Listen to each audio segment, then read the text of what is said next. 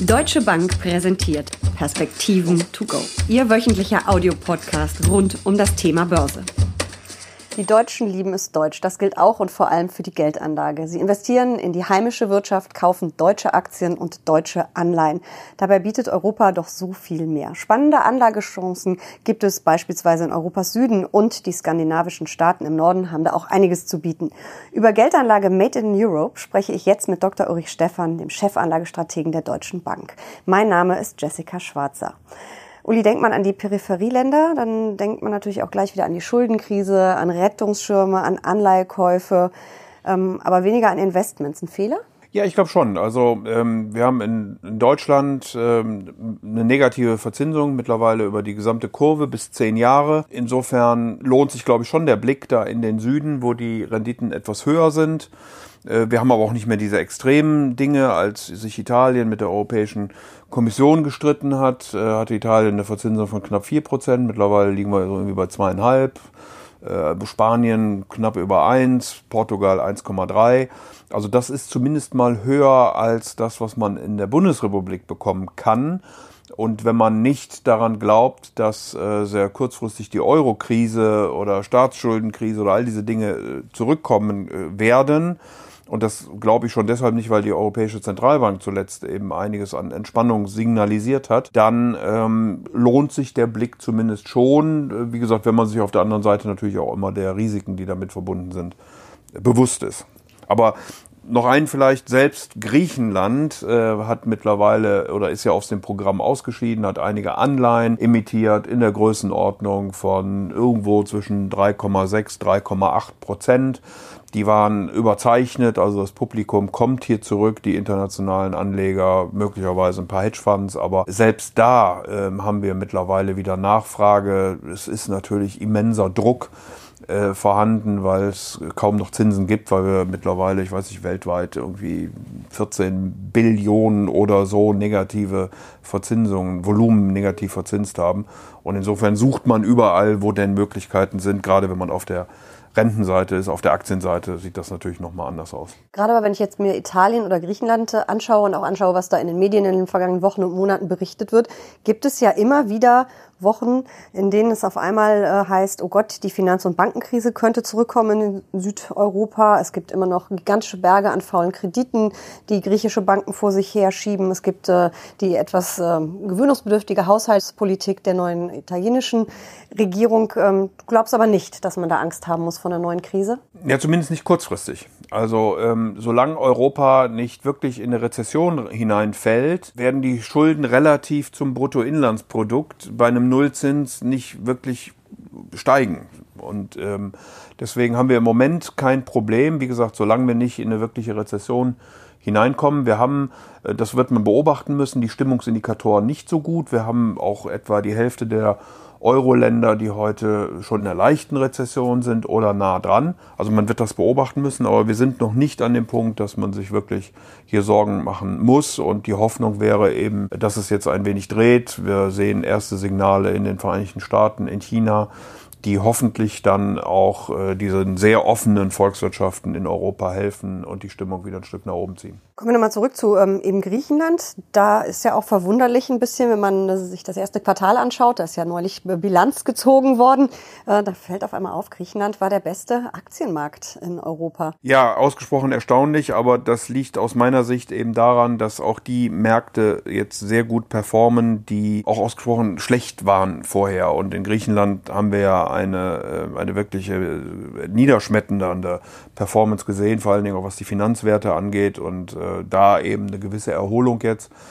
Ich glaube, dass die Investoren schon gucken, was ist denn jetzt noch zurückgeblieben. Also wir haben nach dieser Depression im letzten Jahr doch eine Erholung gesehen in diesem Jahr. Und äh, jetzt guckt man, was, was bleibt denn zurück, wo kann ich denn jetzt noch investieren, was ist denn noch relativ preiswert und dann kommt man dann eben auch auf solche in Anführungsstrichen Exoten vielleicht äh, zunächst mal wie Griechenland, äh, die dann gekauft werden und der Markt ist dann tatsächlich im ersten Quartal fast 20 Prozent gestiegen. Italien ist ja auch ziemlich gut ähm, gelaufen. Wenn ich mir das aber mal so auf drei Jahressicht angucke, sowohl bei Griechenland und Italien, dann sieht das natürlich äh, überhaupt nicht gut aus. Ähm, das ist also quasi eigentlich eine kurzfristige Bewegung gewesen. Ja, es gibt halt immer wieder diese, äh, diese Themen dann, äh, die wir jetzt gehabt haben, als sich die italienische Regierung äh, öffentlichkeitswirksam mit der Europäischen Union gestritten hat über Budgetfragen.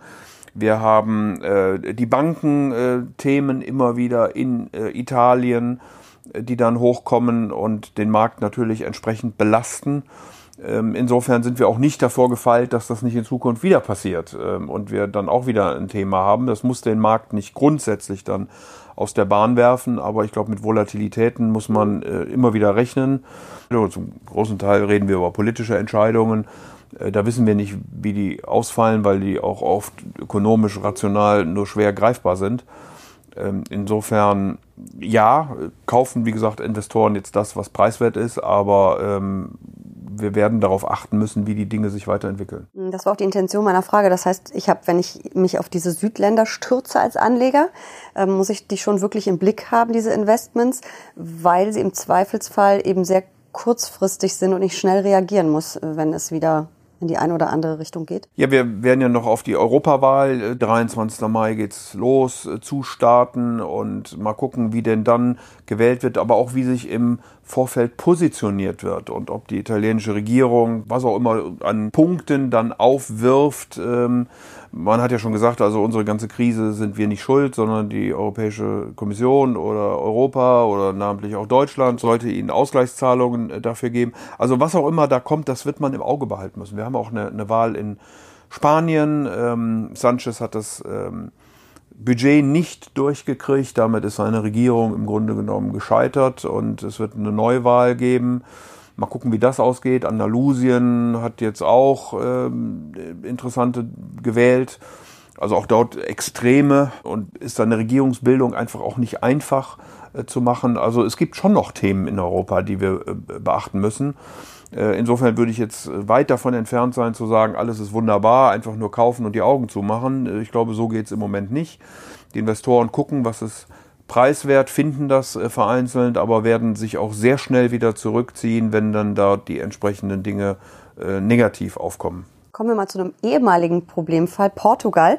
Ähm, die haben sich ja wirklich ähm, von einem Krisenland zu einem prosperierenden Land entwickelt, ähm, sind sogar kein Ramsch-Status mehr bei Moody's.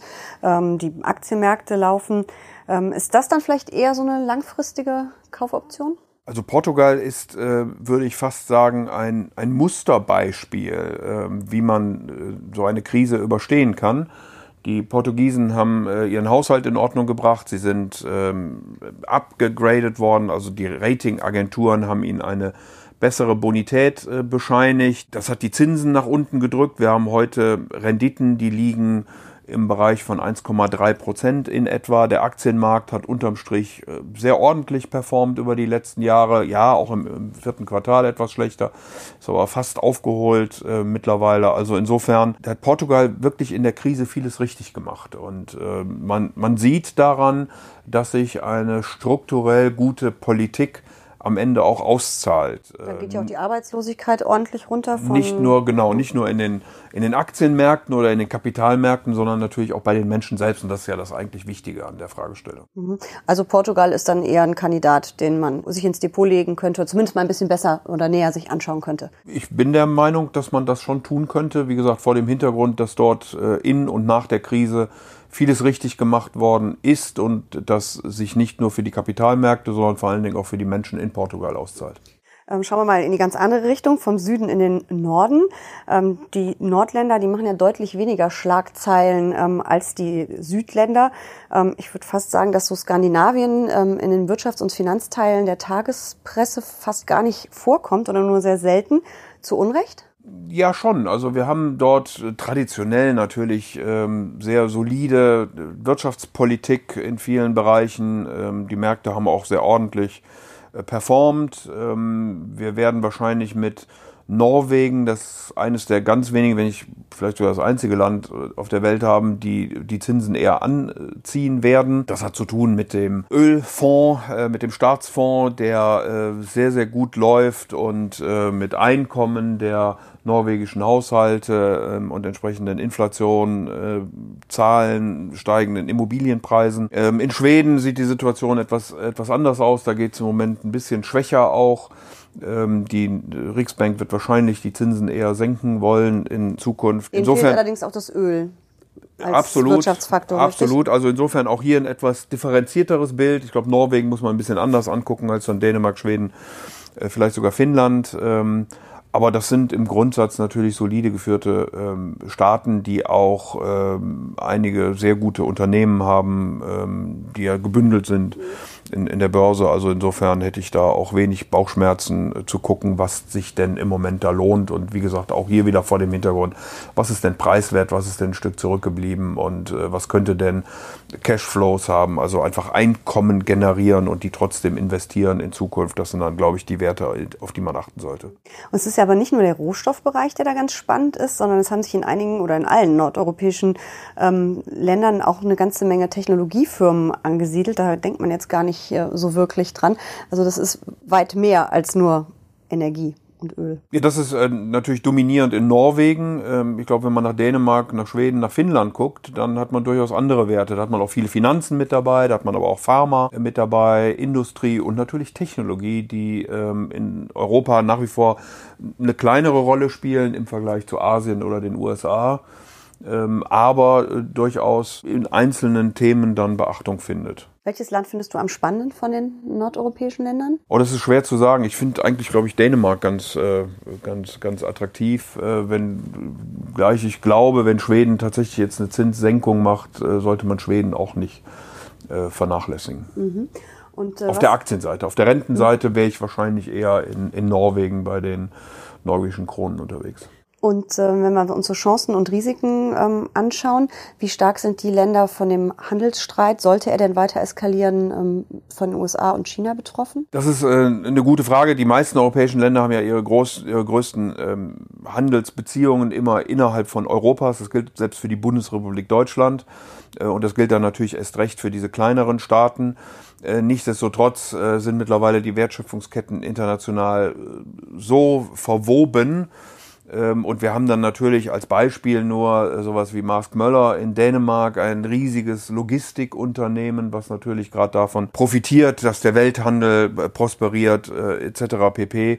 Also insofern werden natürlich auch diese Länder betroffen sein, direkt über Wachstumsfragen äh, Unternehmen, aber auch indirekt über die Stimmung. Und deswegen muss man schon einen, einen Blick darauf haben, wie denn diese Diskussionen äh, zwischen den USA und China weitergehen. Äh, wir haben ja die Hoffnung nach den letzten Verlautbarungen, dass es hier sogar ein positives Ergebnis geben kann. Was ich auch noch ganz spannend fand, ähm, im vierten Quartal 2018, als alle wirklich rabenschwarz äh, gesehen haben, alle Börsianer, und die Märkte eigentlich ja weltweit abgestürzt sind, da haben sich die Nordländer relativ gut behauptet. Man kann fast sagen, ähm, so ein bisschen eine Art äh, sicherer Hafen.